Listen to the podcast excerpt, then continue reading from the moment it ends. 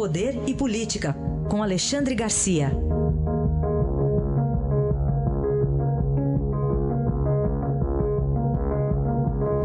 Alexandre, bom dia. Bom dia, Raíssa. Bom dia, Carolina. Bom dia. Hoje é terça, mas todos os olhos voltados para amanhã, né, Alexandre, no Supremo Tribunal Federal. O que esperar, hein? Pois é, mais uma quarta-feira importante, reunião do plenário.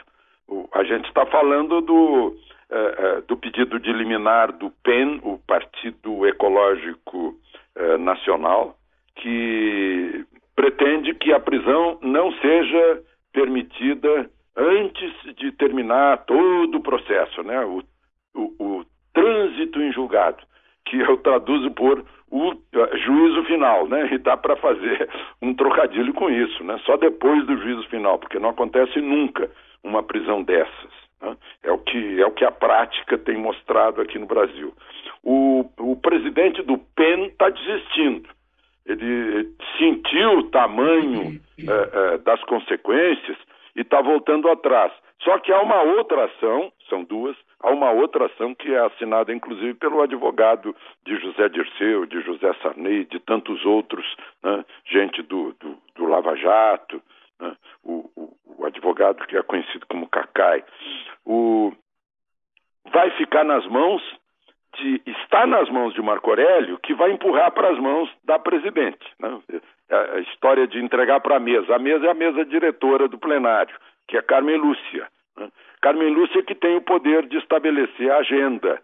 É, então, provavelmente, na minha, na minha avaliação, ela vai dar preferência àqueles que têm prioridade, que são habeas corpus. No caso, dois habeas corpus, dois pedidos de habeas corpus, um de Antônio Palocci, que está preso em Curitiba, no mesmo prédio onde está preso Lula, e Paulo Maluf, que está agora hospitalizado, cheio de doenças.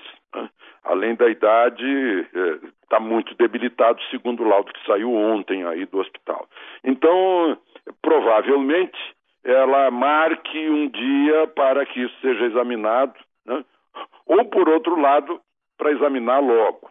A Procuradora-Geral da República já disse que se o Supremo aprovar isso, mostra que fica mudando de opinião a toda hora, né? É, é mais ou menos como a letra do La Donna é mobile, como, como uma pena ao vento, vai para um lado e vai para o outro. Então, a expectativa é de que não haja isso. Eu acho que a maioria do país não quer saber de protelar prisões, seja lá de quem for. Está cheio de político de, de quase todos os partidos denunciado, já que eh, já são réus, os que têm foro privilegiado ficam esperando no Supremo, os que não têm foro privilegiado, a Justiça Federal está tá dando um, um, um, prazo aí eh, de seis meses entre o recebimento da denúncia e a condenação, né? vai mais rápido, sim. Então essa é a expectativa, de que Carmen Lúcia tenha inspiração em Salomão e resolva essa situação que eh, significa impunidade ou não impunidade nesse país. E como a gente sabe, o nosso grande mal até agora tem sido a impunidade. Alexandre, queria tirar uma dúvida contigo, porque a gente sabe que tem uma lei que garante ah, não só ao ex-presidente Lula, mas todos as, a, a todos os ex-presidentes o direito a dois veículos oficiais com motoristas pago pagos pelo Planalto, além de quatro seguranças e dois assessores especiais. Só que a gente nunca teve também um ex-presidente preso. O que acontece agora? Ele tem ainda direito a essas regalias? Pois é, não sabem o que fazer com isso. Né? Porque ex-presidente impedido de continuar governando, condenado no Senado, existe, né? Está lá o Collor nessa lista e, e a Dilma, né? o, recebendo mordomia, mordomia de oito seguranças, de dois, dois carros oficiais, tudo a gente paga. A gente já pagou 36 milhões nesses últimos anos para esses ex-presidentes. José Sarney também. Né? Uh, a gente está pagando, Fernando Henrique, a gente está pagando e eles vão desfrutando isso vitaliciamente.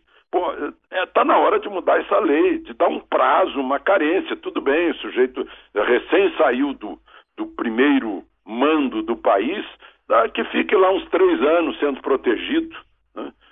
Precisa ter facilidades, eles vão encontrar facilidades sem dúvida, né?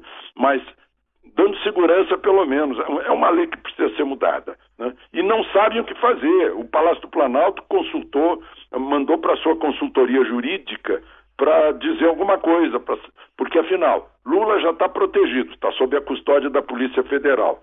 Lula não tem mobilidade mais, não pode se locomover livremente porque está preso.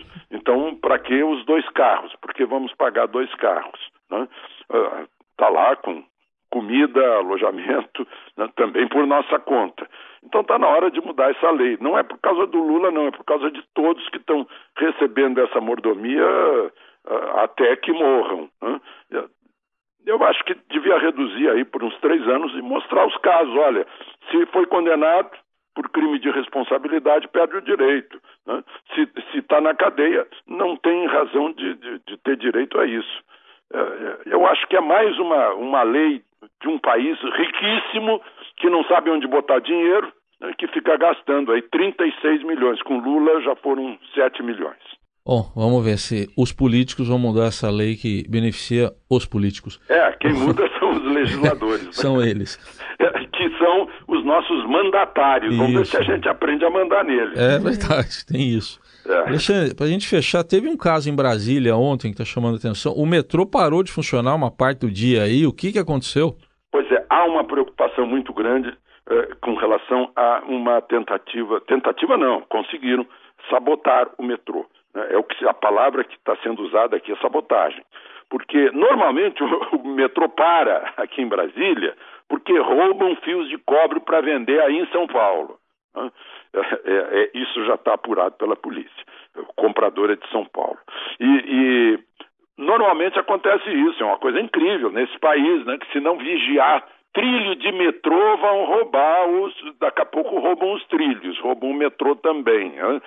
Nesse, neste país, vejam só como anda este país. Agora, desta vez não foi isso. No início se pensou, mas não foi isso. Alguém cortou a fibra ótica em dois lugares diferentes para eliminar exatamente o trecho mais importante do metrô e provocar um caos, como realmente provocou na manhã de ontem.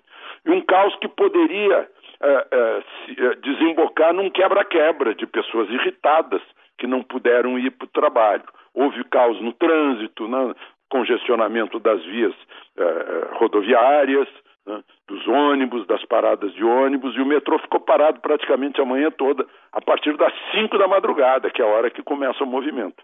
Então, acendeu-se uma luz amarela aqui, imaginando que possa haver algo planejado pra, na tentativa de provocar um quebra-quebra eh, do metrô de Brasília, capital da República, enfim. Tudo bem, aí está Alexandre Garcia com a análise política desta terça-feira. Obrigado, até amanhã, Alexandre. Até amanhã.